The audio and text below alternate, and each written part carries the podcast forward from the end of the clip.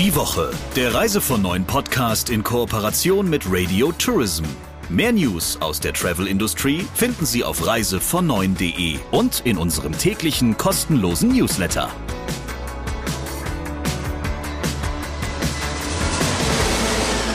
Ja, die erste herbstlichere Ausgabe unseres Reise von neuen Podcasts in diesem Jahr und trotzdem wunderschön. Auch in dieser Ausgabe natürlich der Chefredakteur von Reise von neuen mit dabei, Christian Schmicke. Und Radio Tourism Chefin Sabrina Gander. Übrigens ist es hier noch ziemlich sommerlich. Ja, das stimmt, aber ich finde, die Abende zeigen schon, dass es ein bisschen herbstlicher ist. Ich freue mich sehr auf diesen äh, Talk der Woche und der beginnt ja gleich, kann man schon mal verraten, mit einer ganz herrlichen Anekdote, denn ich glaube, es gibt keinen schlimmeren Start oder es gab keinen schlimmeren Start äh, bei einem CEO einer Airline wie bei unserem Gast in dieser Woche. Wohl richtig. Max Kovnatski ist CEO von SunExpress. Und das ist ja bekanntlich ein Joint Venture von Lufthansa und Turkish Airlines. Bemerkenswert ist an ihm einiges, aber nicht zuletzt die Tatsache, dass er seinen Job im April 2020 angetreten hat. Und mit ihm habe ich mich darüber unterhalten, wie das so war. Und natürlich auch über ein paar aktuelle Themen, wie etwa die viel diskutierte Preisgestaltung bei Türkei-Reisen im Moment oder etwa das Thema Tarif Vielfalt oder andere würden sagen Tarifwirrwarr. Was er dazu zu sagen hat, das hören wir jetzt. Hier ist der Talk der Woche. Hallo, Herr Kovnatski. Hallo, Herr Schmicke. Sie sind ja quasi qua Geburt ziemlich international aufgestellt. Sie besitzen den deutschen und den US-amerikanischen Pass. Sie sind außerdem Verkehrspilot, ausgebildeter. Sie haben dann studiert in der Schweiz, genauer in St. Gallen. Wenn irgendwas nicht stimmt, unterbrechen Sie mich gerne. Das habe ich nur so ein bisschen recherchiert. Dann haben Sie bei einer Strategieberatung, die in New York und München ansässig ist, gearbeitet. Anschließend sind Sie nach Australien gegangen, um da für die Qantas-Tochter Jetstar zu arbeiten. Und dann sind Sie irgendwie an die Lufthansa-Gruppe geraten. Richtig. Und bei der Lufthansa-Gruppe führen Sie jetzt als CEO das deutsch-türkische Joint Venture SunExpress. Und bevor wir jetzt auf die Implikationen, die das mit sich bringt, eingehen, muss ich Sie leider noch mit der Frage belästigen, die Ihnen wahrscheinlich jeder Interviewer seit Ihrem Amtsantritt gestellt hat. Sie haben im April 2020 Ihren Job bei SunExpress angetreten. Das war ein Traumstart, oder? Absoluter Traumstart. Und es gab witzigerweise einen Zeitungsartikel, den mir Leute geschickt haben, die sechs bedauernswerten äh, CEOs in der Airline-Industrie, weil wir genau zum Krisenzeitpunkt gestartet haben. Und vielleicht da eine lustige Geschichte. Ich hatte meinen Antrittsbesuch noch vor April bei meinem Aufsichtsratsvorsitzenden, dem damaligen Chef der Turkish Airlines Gruppe. Und ich dachte so, naja, da gibt es so ein Virus, und äh, ich gehe mal hin und repriorisiere manche unserer Projekte. Und dann sagte der äh, Max, äh, ab morgen gibt es wahrscheinlich eine, ein Reiseverbot. Äh, vielleicht guckst du noch, dass du heute Abend noch in den Flieger zurückkommst. Mhm. Wir unterbrachen das Meeting. Ich habe realisiert, äh, das ist ein riesengrößeres Ding als nur eine Projektpriorisierung. Und naja, die, letzt, die, nächsten, äh, die nächsten Wochen und Monate kennen wir alle, aber das war kein leichter Start, ja. Das kann ich mir vorstellen. Aber dann gehen wir jetzt mal in die Gegenwart. Dieses deutsch-türkische Joint Venture. Sie haben ja auch zwei Arbeitsplätze, ne? Einen in Antalya, einen in Gateway Gardens bei Frankfurt. Welche kulturellen Erlebnisse hat Ihnen das bislang beschert? Also vielleicht gehe ich nochmal einen Schritt zurück, äh, einfach weil Sie mhm. und die Hörer mich noch nicht gut kennen. Ich liebe solche Umfelder. Und ich, mir macht es Spaß, einfach in einem internationalen Umfeld zu arbeiten. Ich glaube, Sie haben mich gut äh, eingeführt und vorgestellt. Und äh, sowas macht mir Freude. Ich glaube auch fest an den Grundsatz, dass äh, Teams, die divers sind, eine bessere Performance bringen und happier sind, glücklicher sind und dadurch auch Besseres leisten und mehr, mehr vollbringen können. Ähm, ja, ich habe viele äh, kulturell interessante Erlebnisse gehabt und die türkische Kultur war für mich damals komplett neu. Vielleicht ein Beispiel mit einer mehr angelsächsischen und deutschen äh, kulturellen Prägung kam ich natürlich am Anfang in die Meetings rein und habe gesagt, so, wir haben heute drei Tagesordnungspunkte, los geht's, äh, was meint ihr denn dazu? Mhm. Völlig falscher Start in der Türkei. Äh, so macht man keine Meetings. Äh, ich habe dann nach einer Weile so Phase 2 gemerkt, naja, vielleicht kommt man erstmal rein und fragt erstmal, wie geht es denn der Frau, was machen die Kinder. Und äh, das habe ich dann als Phase 2 implementiert und bin danach dann, äh, habe danach dann gesagt, so, jetzt haben wir zehn Minuten äh, äh, sozial gesprochen, jetzt gehen wir aber zu unseren Tagesordnungspunkten über. Auch das ist zu transaktional und äh, ich habe dann eigentlich relativ äh, spät gemerkt, oder nicht spät, aber gemerkt, dass man dann äh, eigentlich reingeht und im Prinzip auf dieser Beziehungsebene bleibt und die inhaltlichen Themen, die gestalten sich und ergeben sich eigentlich dann von selbst. Zum Teil ist es so, dass man wirklich schon beim Weg aus dem Meetingraum raus noch sagt, ach übrigens, ich habe noch ein Thema und das dann innerhalb von zwei Minuten viel leichter löst, als wenn man transaktional und, und äh, im Prinzip sehr deutsch strukturiert reingeht. Mhm. Ich möchte jetzt aber nicht, vielleicht noch einen Satz dazu, ich möchte jetzt aber nicht die Deutschen schlecht machen. Im Gegenteil, ich glaube, dass Sun Express die Kombination aus beiden, also wenn ich jetzt die beiden Kulturen mal beschreiben müsste, dann ist die deutsche eher rational, die türkische ist eher emotional. Die deutsche ist eher geplant, strukturiert, man weiß, was der nächste Schritt ist. Die türkische ist mehr ad hoc, flexibel, spontan. Und ähm, wie ich schon gesagt habe, die deutsche ist mehr sachorientiert, die türkische ist mehr beziehungsorientiert. Und die Kombination aus den beiden, das ist, glaube ich, eins unserer Erfolgsrezepte und eins, ein Grund, warum wir so erfolgreich sind, wie wir sind, weil es ist wirklich, die Emotionalität zum Beispiel ist toll beim Thema Kundenkontakt. Wir haben mhm. wirklich Herz in der Kabine. Ähm, und da kann ich Ihnen auch noch ein paar Geschichten erzählen, aber wir, wir leben diese Emotionalität und gleichzeitig denken wir voraus und sind geplant und rational. Also diese, diese, diese Mischung, wie ich am Anfang gesagt habe, diverse Teams äh, bringen mehr Leistung raus. Ich glaube, das spüre ich und lebe ich und atme ich jeden Tag. Mhm.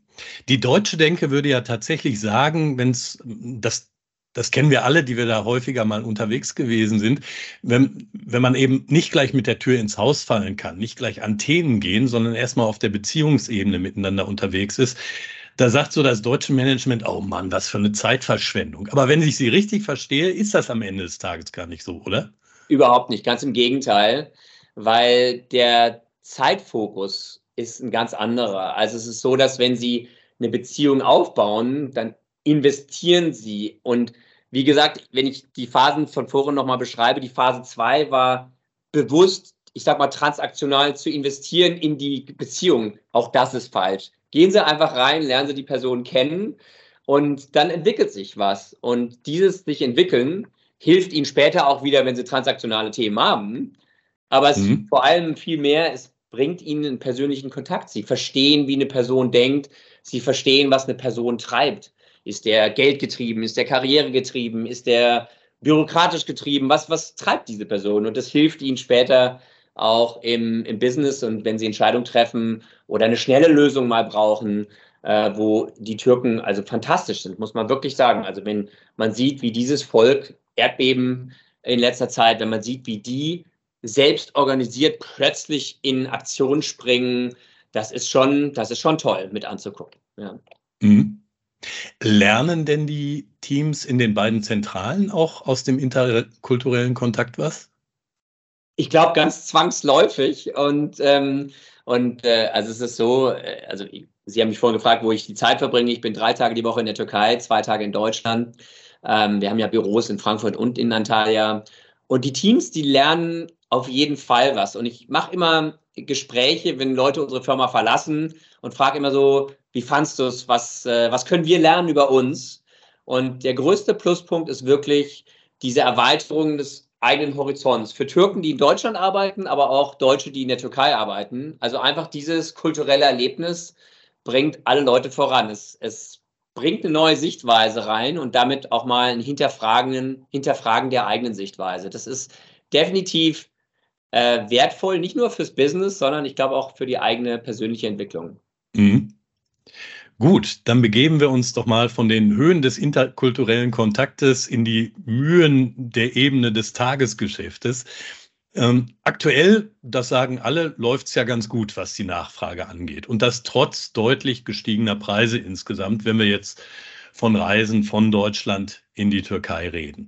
Aber es gibt durchaus ja schon die ersten warnenden Stimmen, sowohl aus dem türkischen Tourismussektor, von den Hoteliers, als auch von deutschen Reiseveranstaltern, die sagen, naja, also wir müssen jetzt zusehen, dass wir den Bogen da nicht überspannen, ähm, denn die Türkei hat sich immer dadurch ausgezeichnet, dass sie ein hervorragendes Preis-Leistungs-Verhältnis hat und da dann auch günstiger ist, im Zweifel als Länder wie Griechenland oder beispielsweise Spanien. Wie sehen Sie das aktuell?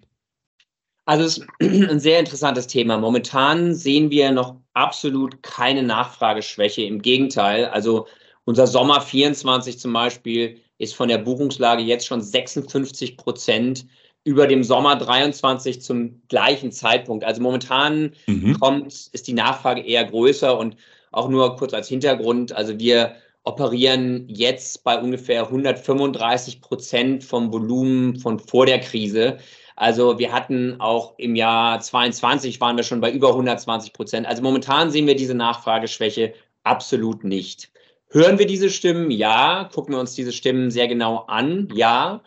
Und es ist übrigens nicht nur ein türkisches Phänomen, wo ja bekanntlicherweise die Inflationsrate sehr hoch ist, mhm. sondern wir sehen es auch äh, von meinem äh, Kollegen äh, von der Eurowings zum Beispiel, dem Jens Bischof, der letzte Woche auch über die Gebühren, äh, den Gebührenanstieg in Deutschland gesprochen hat. Also wir alle leiden unter extrem hohen Kosten, Zulieferkosten. Ich kann Ihnen sagen, bei uns betrifft es zum Beispiel im Sicherheitsbereich, im Navigationsbereich, im Flughafengebührenbereich, im Ground Handling, Bodenabfertigungsbereich.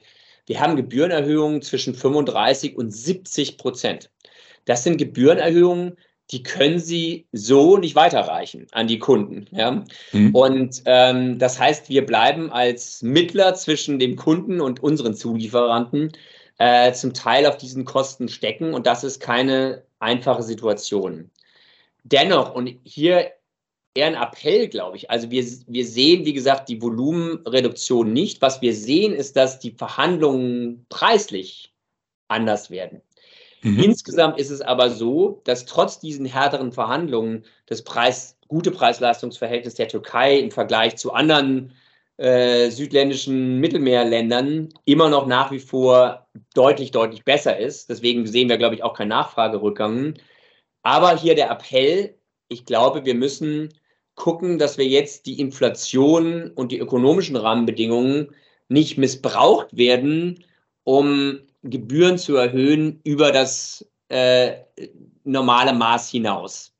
Und hier appellieren wir an Hotels, an auch staatliche Stellen, die Gebühren erheben, an Bodenabfertigungsunternehmen, die Kosten doch im Rahmen des Normalen zu belassen und nicht diesen Marktumfeld jetzt zu benutzen, um äh, hier eine Gewinnmaximierung auf Kosten der, der Kunden auszutragen. Das ist ein, eine wichtige Message, glaube ich.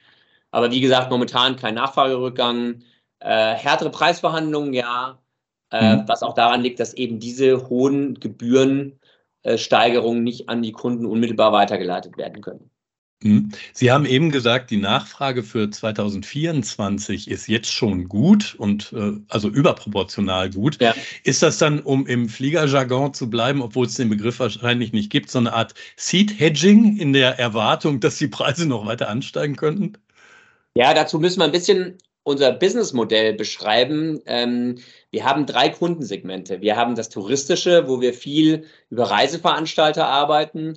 Wir haben ein sogenanntes VFR, das in Englisch Visiting Friends and Relatives, das ist mhm. der ethnische Verkehr. Wir haben ja fast vier Millionen Türken, die allein in Deutschland leben, die auch ihre Familien in der Türkei besuchen. Das ist das zweite Segment und das ist häufig direkt gebucht bei uns.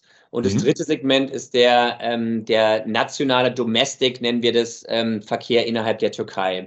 Die haben sehr andere Buchungsverhalten und das erste Segment ist das, was über unsere Reiseveranstalter geht. Und die haben natürlich Vorbuchungsfristen, die deutlich länger sind als der, wir nennen es Seat-Only-Verkauf, der Verkauf mhm. direkt bei uns. Ähm, da sind wir jetzt also schon am Verkaufen für den nächsten Sommer. Die, manche Leute liegen noch am Strand. Die Schule fing heute in Hessen wieder an und in anderen Bundesländern, glaube ich, auch. In Berlin, glaube ich. Ähm, aber hier ist es so, dass wir, ähm, dass wir natürlich viel, viel frühere Vorausbuchungen haben und deswegen haben wir eigentlich immer zwei Sachen. einen guten Indikator, wie sich der Markt entwickeln wird. Und Nummer zwei, wir wissen auch, wir haben eine bestimmte Grundauslastung schon, die wir im Prinzip über die Reiseveranstalter, die jetzt für den Sommer 24 schon einkaufen, uns absichern können. Und das hilft uns, unsere Kapazitätsplanung so anzupassen, dass wir wissen, wenn der Flieger jetzt schon 80 Prozent voll ist, ähm, da bin ich relativ sicher, mit dem Flieger mache ich jetzt schon äh, mein Break-Even zum Beispiel und ähm, den werde ich auf jeden Fall im Sortiment behalten und auch weiter durchführen. Sie sprachen eben die drei Segmente an, die Sie da bedienen. Darauf wäre ich ohnehin noch zu sprechen gekommen. Welchen Anteil machen die jeweils für das Geschäft Ihrer Airline aus? Mhm. Also das war, und Sie haben zu Beginn des Gesprächs die Krise äh, angesprochen und unsere Krisen, ich möchte es mal Krisen nennen, ja, weil wir hatten das Erdbeben, wir haben den Ukraine-Krieg, der uns massiv die Preise erhöht hat, vor allem für Kerosin. Äh, wir hatten die Corona-Krise, also es sind wirklich viele, äh, viele Krisen, die wir hatten. Und die Flexibilität dieser drei Kundensegmente hat uns geholfen, auch durch diese Krise zu kommen. Weil Sie können sich vorstellen, in der Corona-Krise ist die, also wir hatten am Anfang 45 Prozent Touristik, 45 Prozent ethnisch und 10 Prozent äh, Domestic, Türkei. Mhm. Und in der Krise ist natürlich das Touristische runtergegangen auf 15, 20 Prozent. Das Ethnische hat aber eher, äh, es ist eher angestiegen. Ja? Und wir hatten auch im Domestic-Bereich in der Türkei hatten wir Werte von 25, 30 Prozent dann. Ähm, also Sie sehen, diese drei Kundensegmente haben geatmet mit der Krise und jetzt sind wir ungefähr bei 40 Prozent äh, touristisch, ähm, ungefähr 45 Prozent ethnisch und der Rest ist äh, Domestic Türkei. Sun Express hat ja im Jahr 2020 ähm, Sun Express Deutschland abwickeln müssen. Und ähm, das hat zur Folge, dass sie als Sun Express keine Flüge von Deutschland aus ins EU-Ausland oder nach Nordafrika mehr durchführen dürfen. Da haben Sie natürlich jetzt äh, oder Sie haben da einen Ausweg gefunden über Partnerschaften. Also Vertriebspartnerschaften beispielsweise, ich glaube, es ist Air Cairo ähm, Richtung Ägypten und mit anderen, um eben diese Flüge dennoch anbieten zu können. Ich weiß jetzt nicht, was man daran verdient, aber bleibt diese Art äh, der Partnerschaften auch für die nähere und fernere Zukunft das Geschäftsmodell ab Deutschland, wenn es nicht in die Türkei geht? Ja, also mein Hintergrund, und ich glaube, hier verbinden sich ein bisschen die, die Punkte, die Sie gemacht haben. Ich liebe Internationalität und ich liebe diverse Teams. Ich habe bei Lufthansa in meinem Job davor das, die Netzplanung gemacht und auch die Allianzen und war da weltweit unterwegs. Und äh, ich glaube, da kann man eine Menge mit rausholen. Punkt zwei ist, dass man keine eigene Airline braucht, um Märkte anzubieten. Also ich gebe Ihnen ein Beispiel. Mhm. Mit der Air Cairo fliegen wir momentan, also oder wir bieten über die Vertriebspartnerschaft mit Air Cairo 87 direkte Flüge von 15 Flughäfen in Deutschland, Österreich, in der Schweiz an, überall ans Rote Meer ähm, in Ägypten. 87. Ähm, ja, das heißt, sie können Märkte auch bearbeiten, ohne jetzt eine operative Airline selbst zu fliegen. Air Cairo haben wir auf Herz und Nieren überprüft mit Sicherheitspersonal, mit technischem Personal. Wir haben die Lufthansa äh, Technik, wir haben die Lufthansa äh, Konzernsicherheit ähm, auf Air Cairo angesetzt und gesagt, sagt uns, sind die vertrauenswürdig? Und da kam eine sehr positive Antwort nagelneue Flugzeuge, ein bis zwei Jahre alt. Und äh, wir machen, wie Sie gesagt haben, den Vertrieb, ähm, weil das ist, was wir am besten können. 90 Prozent unserer Tickets werden in Deutschland, Österreich, Schweiz, Niederlande verkauft. Das können wir gut. Und äh, so kann man sich ergänzen. Trotzdem möchte ich auch noch ein Wort zur Sun Express Deutschland sagen. Das war zusammen mit der Krise eine sehr harte Zeit. Wir haben damals die Sun Express Deutschland liquidieren müssen. Und da waren viele persönliche Schicksale auch daran, die, ja, das war kein leichter Start als CEO, solche Schritte durchzugehen. Mhm. Ähm, Im Nachhinein hat es uns, glaube ich, fokussierter werden lassen. Ähm, und wie gesagt, wir haben versucht, Air Cairo ist ein solches Beispiel. Ich glaube, da können noch einige folgen. Wir haben zum Beispiel auch unseren, unsere Co-Chairs, also dass wir auf andere Airlines unseren Code setzen und andersrum ähm, haben wir weiter ausgebaut. Also ich glaube, man kann viel machen auf der Partnerschaftsseite. Man kann viele Märkte erschließen ohne dass man jetzt selber da, wir nennen es Blech, ein Flugzeug hinstellen muss und es selber fliegen muss und selber den gesamten Prozess durchführen muss. Ähm, ich glaube, das ist möglich. Und diese eingeschlagene Richtung wollen wir definitiv weitergehen. Jetzt werden Sie fragen, ja, wie? Ähm, also Interline Co-Chair Agreements, das ist ein Thema. Das zweite Thema ist sicher das Air Cairo-Modell auf andere Regionen und andere Player auszuweiten. Da sind wir auch schon mhm. in Gesprächen. Und natürlich auch das Air Cairo-Netz mit uns zusammen in dieser Vertriebspartnerschaft weiter auszuarbeiten. Okay. Und für die Kundschaft ist das so in Ordnung? Total, wir kriegen absolut positives Feedback. Also wir machen, gucken uns da sehr genau den sogenannten Net Promoter Score an. Also würden Sie diese Reise empfehlen äh, mhm. auf einer Skala von 1 bis 10? Äh, da sind die Werte sehr, sehr gut und wir haben auch Kundenzufriedenheitsumfragen, die sehr, sehr positiv sind. Wie gesagt, nagelneue Flotte, ähm, sehr, sehr gute operative Stabilität. Also da sind wir, sind wir sehr, sehr zufrieden mit. Und ja, wir machen das, was wir gut können, bringen wir äh, an den Tisch. Das, was die gut können, bringen die an den Tisch. Okay. Die gesamte Luftfahrtbranche stöhnt und ächzt ja im Moment unter den Lieferengpässen, sowohl an neuen Flugzeugen als auch an Ersatzteilen für bestehende Flugzeuge ähm, und auch Engpässen in in, im Bereich der Wartung durchaus. Wie stark trifft Sie das? Denn ich erinnere mich, dass Sun Express eigentlich relativ früh schon so zum Ende der Krise hin wieder einen Wachstumskurs eingeschlagen hat und dann natürlich auch auf die Lieferung neuer Flugzeuge beispielsweise angewiesen ist, wenn es denn wachsen soll. Absolut. Also jetzt, Sie sehen die Tränen in meinen Augen. Ähm, das ist in der Tat kein schönes Thema.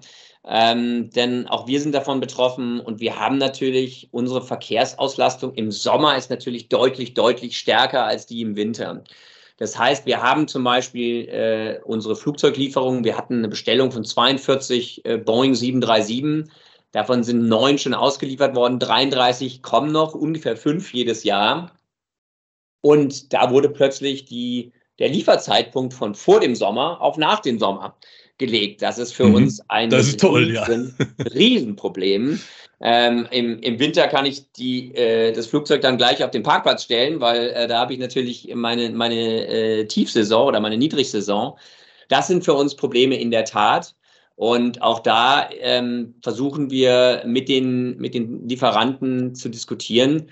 Aber Sie haben auch das zweite Thema angesprochen, Technik, Wartung, äh, Maintenance, Repair, Overhaul, wie Sie sagten da haben wir wirklich Probleme, ähm, weil die Flugzeuglieferanten zum Teil sagen, naja, ist ja gar nicht unser Problem, das ist das Problem des Triebwerksherstellers zum Beispiel. Ähm, und so wird der Ball so ein bisschen äh, die Straße runtergekickt ähm, äh, und da rennt man so ein bisschen hinterher. Wir haben sehr, sehr früh das gesehen und erkannt und wir haben ähm, frühzeitig Kapazität anderweitig besorgt. Also Sie können immer äh, Im Airline-Bereich gibt es verschiedene Lease-Methoden, Leasing-Methoden. Sie können ein Finance-Lease machen, das ist quasi wie ein Bankkredit. Sie können ein Operating-Lease machen, da äh, gibt Ihnen jemand das Flugzeug und Sie operieren das äh, für, für einige Jahre und dann können Sie was sehr kurzfristiges machen. Das sind sogenannte Wet- oder Damp-Leases. Wet heißt, dass die Crew da mit dabei ist mhm. oder Damp-Lease, dass ein Teil der Crew, also entweder Cockpit oder Kabine mit dabei ist.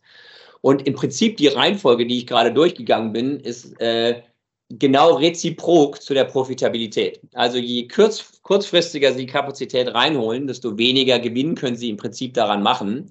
Je längerfristig Sie und je mehr Risiko Sie in der eigentlichen Durchführung dieser Flüge übernehmen, desto mehr Gewinn können Sie auch machen. Und äh, genau in, diesem, in dieser Balance stecken wir.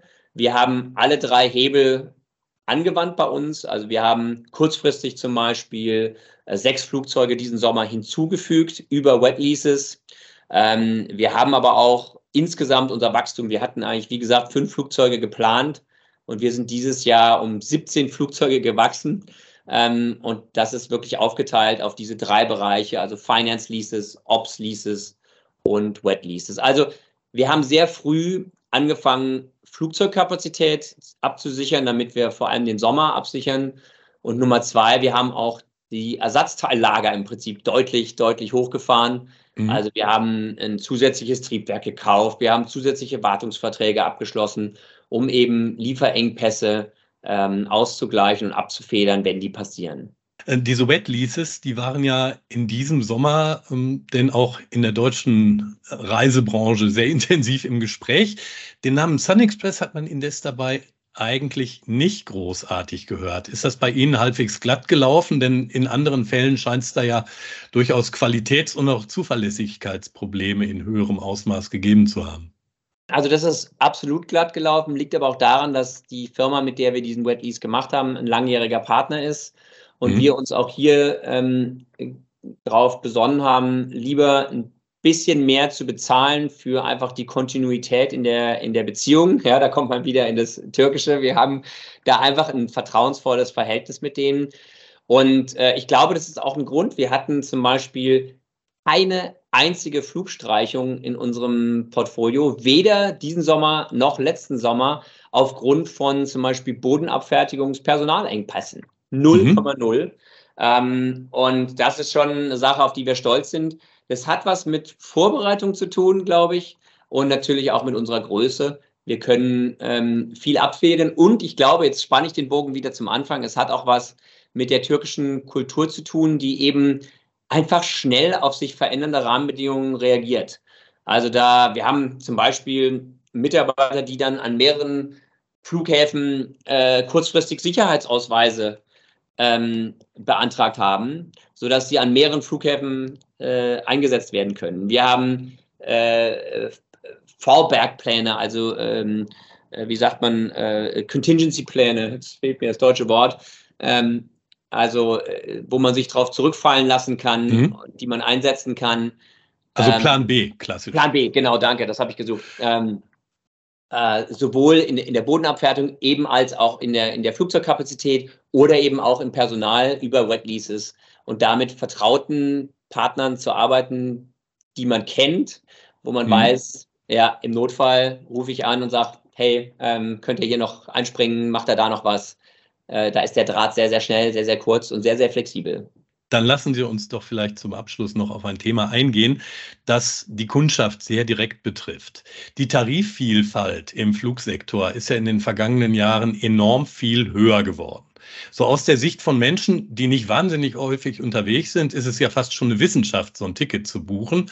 Ne? Also was die Gepäckbestimmungen angeht, was die Verpflegung an Bord angeht, was die Konditionen für das Boarding angeht und ähnliches. Und Sun Express, meine ich, habe ich jetzt auch gelesen kürzlich. Ne, sie haben so einen Sunlight Express, glaube ich, testweise eingeführt, wo man nur noch vier Kilo Handgepäck mit sich führt. Das ist anspruchsvoll wenig, habe ich dann so gedacht.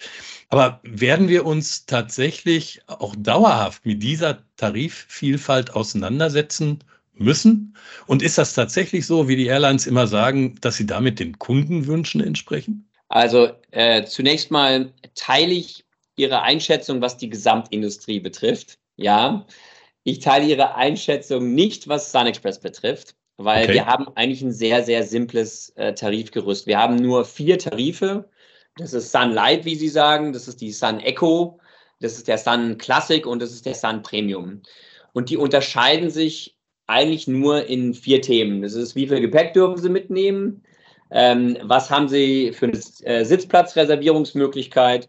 Wie können Sie den Flug umbuchen? Und Nummer vier, was gibt es zu essen an Bord? mhm. Das sind die vier Themen. Und äh, im Prinzip, Sie haben jetzt Sunlight angesprochen, wir haben äh, viele anatolische Verkehre, wo Leute, vielleicht haben Sie es gesehen am Flughafen, mit nicht vier Kilo, sondern mit 35 oder 40 Kilo genau. an, an Bord kommen. Und ähm, genau das, das ist übrigens ein Punkt, wo wir ja in der Tat unseren Kundensegmenten auch äh, das geben müssen, was sie sich wünschen. Also wenn ich jetzt ähm, äh, auf äh, vier Kilo als Standard gehen würde, ja klar, dann äh, werde ich, würde ich meiner Kundengruppe nicht gerecht werden. Aber ich habe zum Beispiel Tarife bei mir, da kann ich 40 Kilo mitnehmen, überhaupt kein Problem. Mhm. Und insofern ist das in der Tat, sind diese Gebühren oder diese, diese Ticket-Kategorien auf unsere Kundensegmente ausgerichtet. Wir haben über die Kundensegmente schon gesprochen. Touristik, wenn Sie eine Woche in Urlaub fahren oder zwei Wochen an den Strand, äh, da bringen Sie Badehose und Bikini mit. Handtücher gibt es im, im Hotel. Da, da reisen Sie leichter, ja. und wir wollen halt auch was, gerade für die Leute, die sehr, sehr kurzfristig, was weiß ich, in den letzten zehn Tagen buchen und die eigentlich nicht viel mitnehmen wollen und die vor allem preissensitiv sind, denen wollen wir was anbieten. Da kommt der, da kommt der Sunlight-Tarif her, wo sie eben eigentlich kein Handgepäck haben. Also da haben sie eine Handtasche und vielleicht ihren iPad mhm. mit dabei oder Computer, aber das war's dann auch. Und gleichzeitig wollen wir den Leuten auch etwas bieten, die sagen, ich habe einen Riesenkoffer, der hat 40 Kilogramm und ich möchte am, an Bord ein warmes Essen haben. Ähm, und denen wollen wir das auch bieten. Das ist eigentlich das, was wir hier machen. Aber insgesamt von der Komplexität her würde ich das bei uns nicht unterschreiben. Ich glaube, dass wir sehr simple Gebührenstruktur haben und hier auch, ähm, hier auch, glaube ich, beim Kunden, also da haben wir noch nie eine Beschwerde gehört. Ich sage es mal positiv. Ich glaube, unser Pricing ist hier sehr wettbewerbsfähig ähm, und simpel. Und ähm, bei uns ist auch so, dass wir Kontinuität groß schreiben. Also wir wollen das, was wir anbieten und ins Schaufenster stellen, also einen Flug zum Beispiel oder das, was wir versprechen, auch liefern. Und äh, wir überbuchen unsere Flüge zum Beispiel auch nicht. Äh, wir äh, bei uns, wenn der Flieger voll ist, ist der Flieger voll. Punkt. Mhm. Ähm, und insofern, da wird man nicht stehen bleiben, äh, weil äh, die Airline jetzt 110 Prozent da reingebucht hat. Ähm, also ich glaube, dass wir ein vertrauenswürdiges, vertrauensvolles Produkt bieten wollen und das auch tun. Und die, ähm, die Preisstrukturen hier richten sich wirklich nach komplett unterschiedlichen. Wie gesagt, Touristik ist ein ganz anderes Segment als jetzt ein ethnischer Verkehr oder äh, sogar ein, ein inländischer Türkei-Verkehr. Vielleicht dazu ergänzend noch eine Frage zu den Veranstaltertarifen. Es gab ja mal eine Zeit, da haben die Veranstalter auch gerne mit den Flugtarifen rumgespielt, um in den Preisvergleichssystemen möglichst weit oben zu stehen ne? und da an den Paketen ein bisschen was abgespeckt. Und dann haben sich gerade die Pauschalreisenden häufiger mal gewundert, was sie dann da vorfanden, als sie am Airport angekommen waren. Gibt es da heute immer noch eine erhebliche Varianz in dem, was ausgehandelt wird, oder ist das mehr oder weniger fast alles heute, ich schätze mal dann auf den Klassiktarif ausgerichtet? Nee, also das ist ein super Punkt, den Sie ansprechen und auch wiederum, das geht, hat was mit Glaubwürdigkeit zu tun. Und wir haben ganz transparentes Pricing-Strukturen auch auf dem Thema Veranstalter. Die sind auch nicht diskriminierend und da gibt es keine Sweetheart-Deals hier noch und links noch und rechts noch. Also mhm. what you see is what you get. Ähm, ich möchte ein Beispiel machen. Letztes Jahr zum Beispiel gab es einige Airlines, die ähm, mit absoluten Sportpreisen, die zum Teil auch unter den, unter den variablen Kosten lagen, versucht, Marktanteile zu kaufen. Äh, und dann kurz vor dem Reiseantritt wurden dann mehrere Flüge konsolidiert auf ein Flugzeug. Und dadurch kam mhm. Überbuchung zustande das leben und tun wir nicht. What you see is what you get mit uns. Das heißt, wenn wir einen Flug anbieten, dann operieren wir den auch. Und wir haben äh, eine, eine Preis, äh, sag ich mal, Degression nach Volumen. Also wenn Sie bei uns viel kaufen, dann kriegen Sie auch einen besseren Preis. Ganz einfach. Und ob Sie jetzt A, B oder C heißen, ähm, ist dann sekundär. Wenn Sie viel kaufen, kriegen Sie einen besseren Preis. Punkt. Ähm, und das ist wichtig, weil, wie gesagt, wir sind seit 33 Jahren in dem Markt. Wir sind letztes Jahr wieder als beste Leisure Airline in Europa ausgezeichnet worden. Ähm, das hat was mit Kontinuität, mit Glaubwürdigkeit zu tun, mit Vertrauen.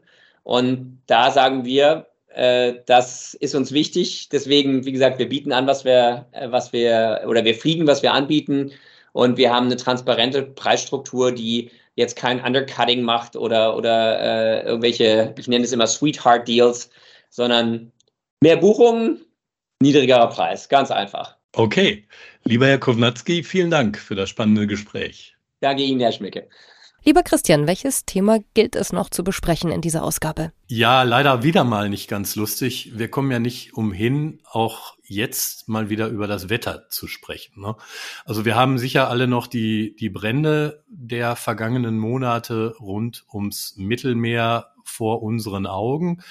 Wir erinnern uns auch noch gut, wie in Slowenien, Teilen Österreichs, Teilen der Schweiz, auch Teilen Süddeutschlands dann wieder Land unter war, weil riesige Wassermassen auf das Land trafen. Und jetzt haben wir so eine Situation in Bulgarien, in Teilen Griechenlands und auch in Teilen der Türkei erneut.